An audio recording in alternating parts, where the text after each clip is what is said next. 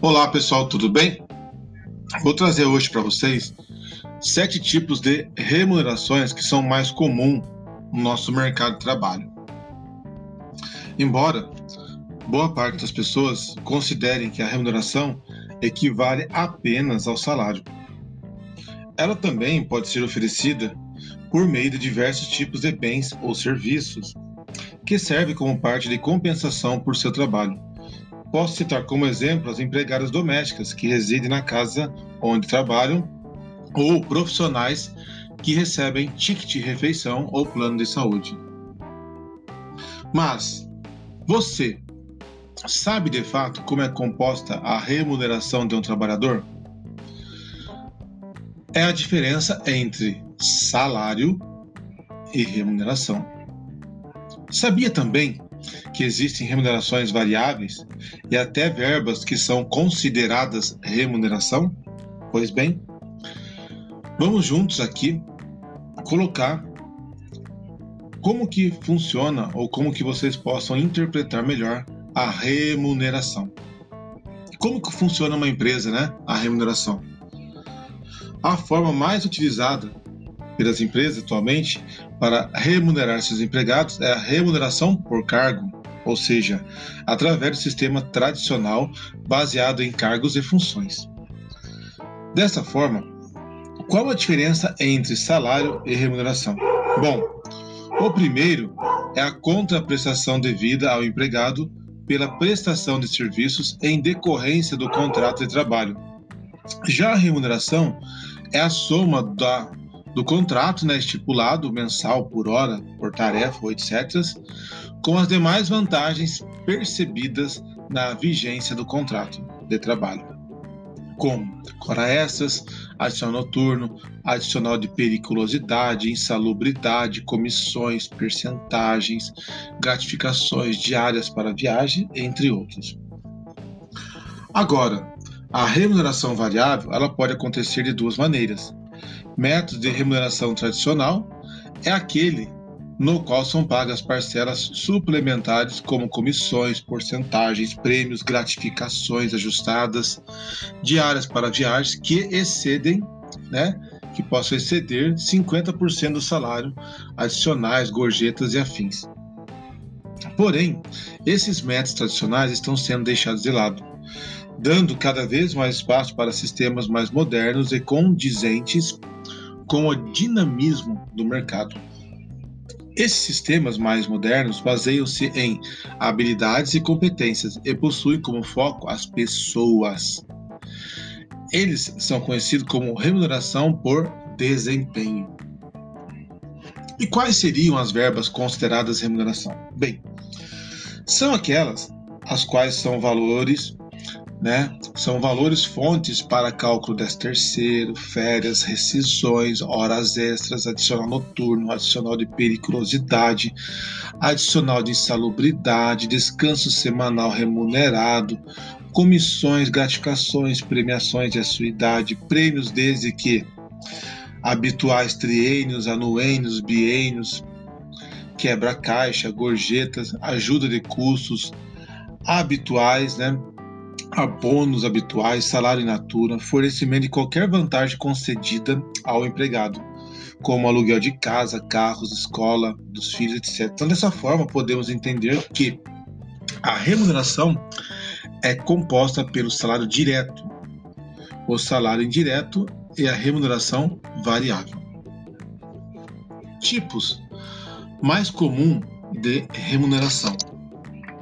Temos a remuneração funcional, que traz como cargos de liderança e alta especialização técnica, geralmente exigem mais responsabilidade da parte do colaborador. Sendo assim, é comum que as pessoas que ocupam essas posições recebam bonificações.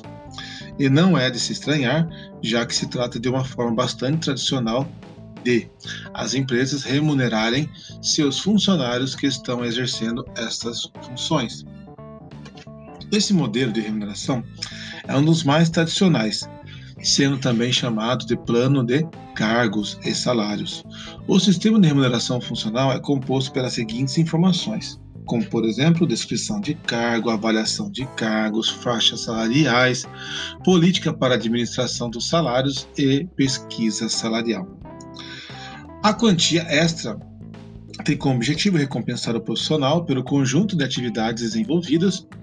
Dessa maneira, serve como incentivo para que os demais funcionários busquem as posições mais qualificadas do negócio. E não é à toa que trata-se né, de um método muito utilizado para diferenciar os cargos de chefias em planos de carreira. Remuneração por habilidades. É uma maneira de incentivar a qualificação dos profissionais e vincular benefício aos níveis de especialização. Assim, ao premiar o estudo e o treinamento, aos poucos a empresa incentiva e colabora para que cada vez mais funcionários sintam a necessidade de se aprimorarem em suas respectivas áreas de trabalho. Esta remuneração é oferecida em função do conhecimento ou das habilidades certificadas né, pelo contratado, como, por exemplo, uma pessoa que frequenta o curso de liderança certamente vai adquirir conhecimento sobre o assunto, mas isso não garante que se tornará um líder nato. É necessário que o profissional tenha aptidão pessoal para a função, passando a receber uma remuneração condizente à sua habilidade. Esse tipo de estímulo, que ajuda até mesmo a reduzir a rotatividade da companhia e favorece o recrutamento interno, pois dessa forma a possibilidade de suprir demandas com os próprios colaboradores reduz a utilidade de processos seletivos externos. Remuneração variável. Algumas empresas preferem optar por remunerar seus colaboradores por tarefas realizadas ou unidades de tempo. Um bom exemplo é o pagamento pela produção de uma peça de roupa costurada ou pela hora trabalhada. Em casos como o principal cuidado é a remuneração do trabalhador, nunca poderá ser inferior ao salário mínimo legal, de acordo com a lei da consolidação do trabalho, que é a CLT. Assim, temos no artigo 78 da CLT, quando o salário for ajustado por empreitada ou convencionado por tarefa ou peça, será garantida ao trabalhador uma remuneração diária nunca inferior ao do salário mínimo por dia normal da região, zona ou subzona. Pode-se dizer que a remuneração variável é o conjunto de diversas formas de recompensa oferecidas aos colaboradores, a fim de complementar o seu salário fixo. Dois exemplos desse tipo de remuneração são remuneração por resultados e participação acionária, ambas atreladas ao desempenho dos funcionários. Em todo caso, se trata de um mecanismo útil principalmente para os profissionais que trabalham em regime remoto, ou seja, home office. Isso acontece porque, nesses casos, a área de recursos humanos, RH, possui maneiras limitadas de controle das atividades que estão sendo desempenhadas.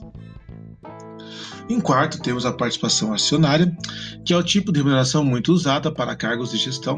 A participação acionária está embasada no oferecimento de uma fração da empresa para o colaborador, mesmo em que em pequena escala, ela pode ser realizada através de cotas ou ações, o que vai depender do tipo de sociedade. Dessa forma, o profissional pode receber dividendos ou lucrar futuramente com a venda do seu título financeiro, logo possui um benefício extra, mas sempre será condicionado ao resultado da organização. Esse tipo de remuneração é um dos mais complexos e sofisticados do conjunto da remuneração estratégica. Os colaboradores passam a ser como proprietários da empresa, passando a ter um maior senso de identidade, comprometimento e orientação para resultados.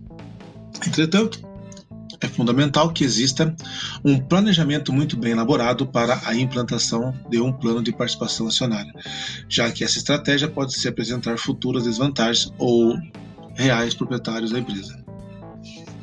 Com o quinto, temos salário indireto. A expressão salário indireto está diretamente ligada aos benefícios anexados aos vencimentos do colaborador, como plano de saúde, vale refeição, auxílio creche, pagamento de estudos em geral, auxílio automóvel, auxílio financeiro, auxílio médico, auxílio estacionamento, assistência odontológica, transporte, alimentação, etc. Ou seja, é composto pelos benefícios oferecidos pelas empresas aos seus funcionários. Muitas vezes esses benefícios representam uma parcela apreciável da remuneração total. Normalmente, os benefícios são oferecidos aos colaboradores sem alternativa de escolha. Em muitos casos, pode acontecer deles sequer agregarem valor real aos funcionários. Ao mesmo tempo que pode ser incentivos determinados, né, ou determinantes para que o profissional permaneça na empresa e não busque outras ofertas de trabalho, igualmente os processos seletivos externos serão facilitados caso a organização conte com um excelente pacote de vantagem. Sexto, temos comissões e premiações, Apesar de serem tipos de remunerações variáveis, as comissões e prêmios valem a pena ser mencionadas à parte. Isso acontece porque elas exercem um importante papel para motivar os colaboradores. As comissões são uma porcentagem oferecida pela realização de um negócio, como fechamento de contratos, venda, vistoria e processos judiciais, etc. A ideia aqui é que o benefício seja um percentual do proveito econômico da atividade realizada com êxito. E o sétimo, remuneração por competências. Mais conhecida no universo gerencial de uma empresa, a remuneração por competências passou a ser interessante por conta dos fatores como o crescimento do setor de serviços na economia, aumento da demanda de profissionais qualificados, necessidade de conhecimento intensivo nas empresas em geral e outras características que agregam valor às competências de cada colaborador. A remuneração por competências abrange o trabalho administrativo, sendo caracterizado pela incerteza, abstração e criatividade. Isso quer dizer que a empresa quiser implantar esse modelo de remuneração, será preciso descobrir quais são as habilidades e competências essenciais na sua organização. Para que você possa determinar essas habilidades, não é uma tarefa nada fácil, mas a partir do momento que são identificadas, a empresa deverá ir atrás das mesmas, tanto nos indivíduos e grupos que já tenham ou trabalho para ela quanto para os novos talentos que chegarão. Aqui tem uma frase que eu trago para finalizar que é: a felicidade é imprescindível para o bom desempenho profissional, né? Então, aqui eu coloco que uh, essas alternativas nós temos dentro do processo de remuneração. Espero que vocês tenham gostado dessa apresentação. Muito obrigado. Até mais.